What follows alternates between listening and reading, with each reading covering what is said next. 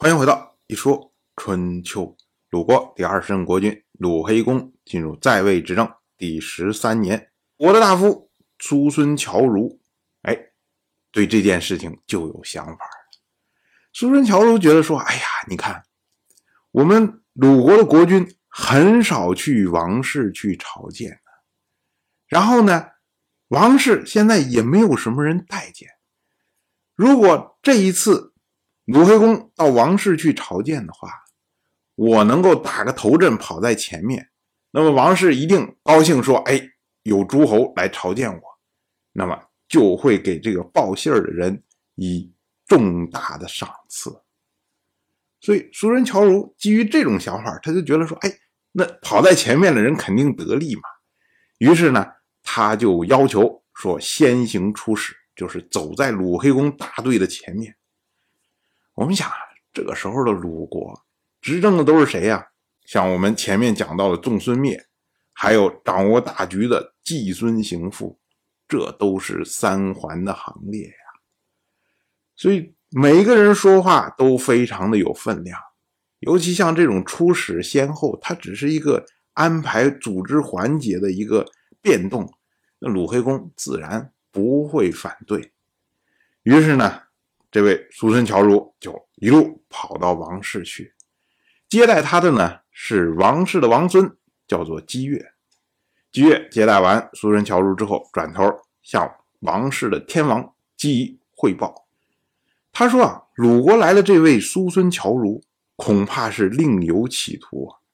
他进献的聘礼非常的丰厚，而言语中也充满了奉承。”我听说啊，现在鲁国的当政者中，只有他为人强横，所以这次啊，恐怕是他自己要求来的。如果真是这样的话，那他一定想要得到赏赐。考量是否赏赐的关键，不在于宽惠，也不在于苛严，而在于得当。如果贪婪强横的人来朝见，就可以达到他的愿望，那这不是鼓励善行啊所以呢，您天王最好不要赏赐他。也就是说，姬越一眼就看透了叔孙侨如的想法。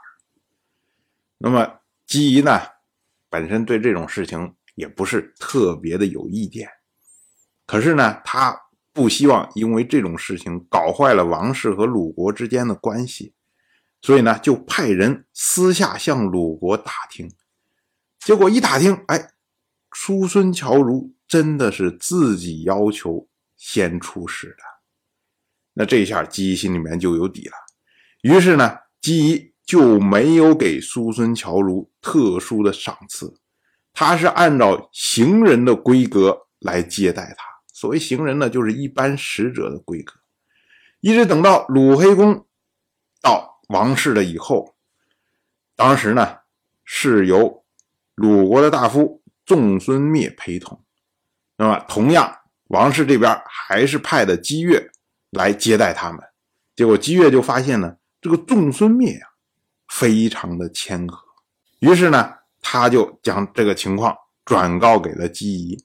那么姬仪呢？就以仲孙灭是鲁黑公的副手这个缘由，重重的赏赐了仲孙灭。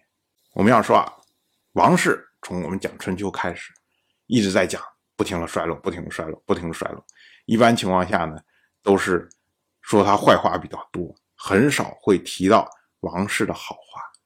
但是我们发现，王室在接待来访的诸侯这方面他们做的非常的细腻，而且呢，处处依理而行。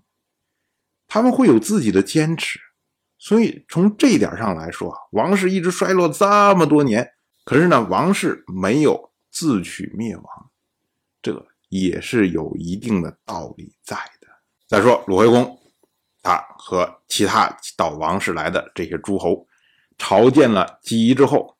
然后呢，就跟王室大夫刘康公、程肃公准备要会合晋国的国君晋州府去讨伐秦国。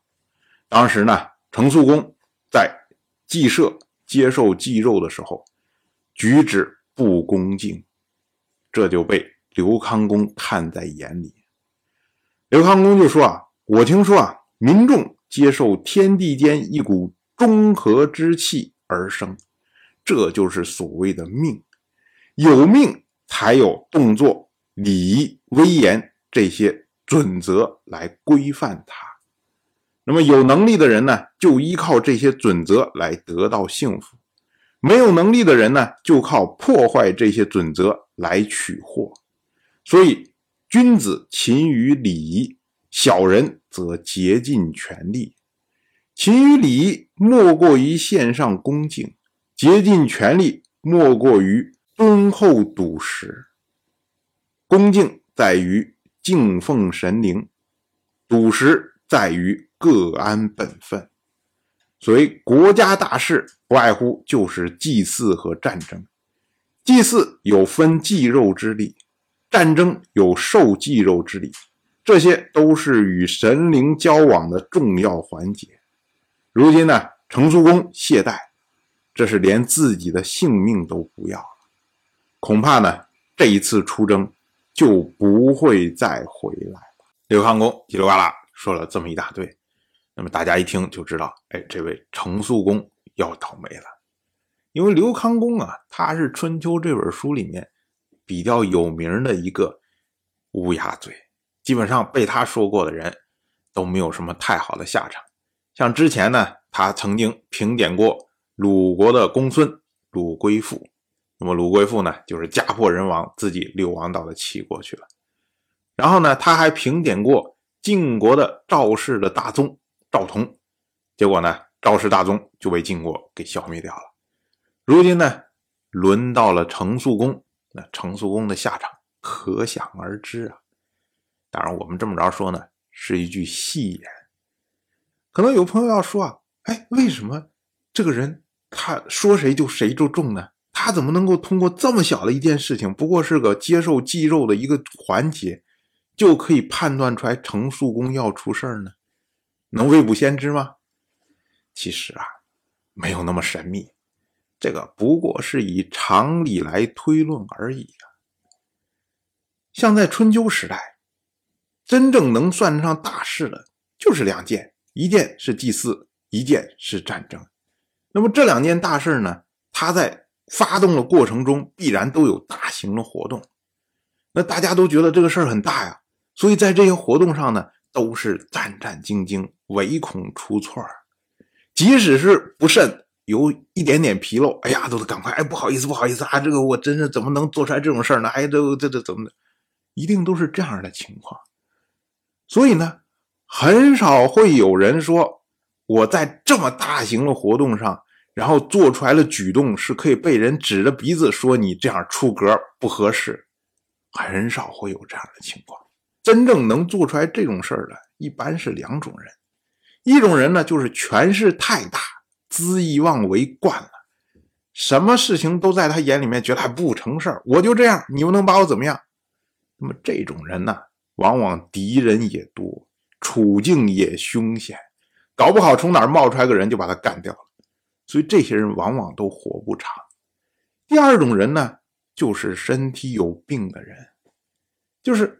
他并不想有什么出格或者说不合适的举动，但是呢，因为他身体有病，所以呢，让他心神不宁。往往哎，某个事情做错了，或者不小心有了纰漏了，他自己都不知道，就过去了。可是呢，被别人看在眼里，别人就看说：“哦，你这是心理懈怠了。”可是他可能是因为他生理懈怠了，所以导致心理懈怠。那这种以春秋时代的这种。医疗条件来说，往往就是没多久可能就去世了，基本上就这么两种情况，你大概一推断，差不多都能碰到。但是我们要说啊，这刘康公为什么每次都能说准呢？唉，他只是说了多而已，他肯定说不准的还更多。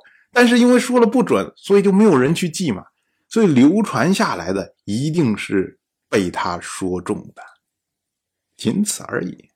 当然，我就这么一说，您。就那么一听，感谢您的耐心陪伴。如果您对《一说春秋》这个节目感兴趣的话，请在微信中搜索公众号“一说春秋”，关注我。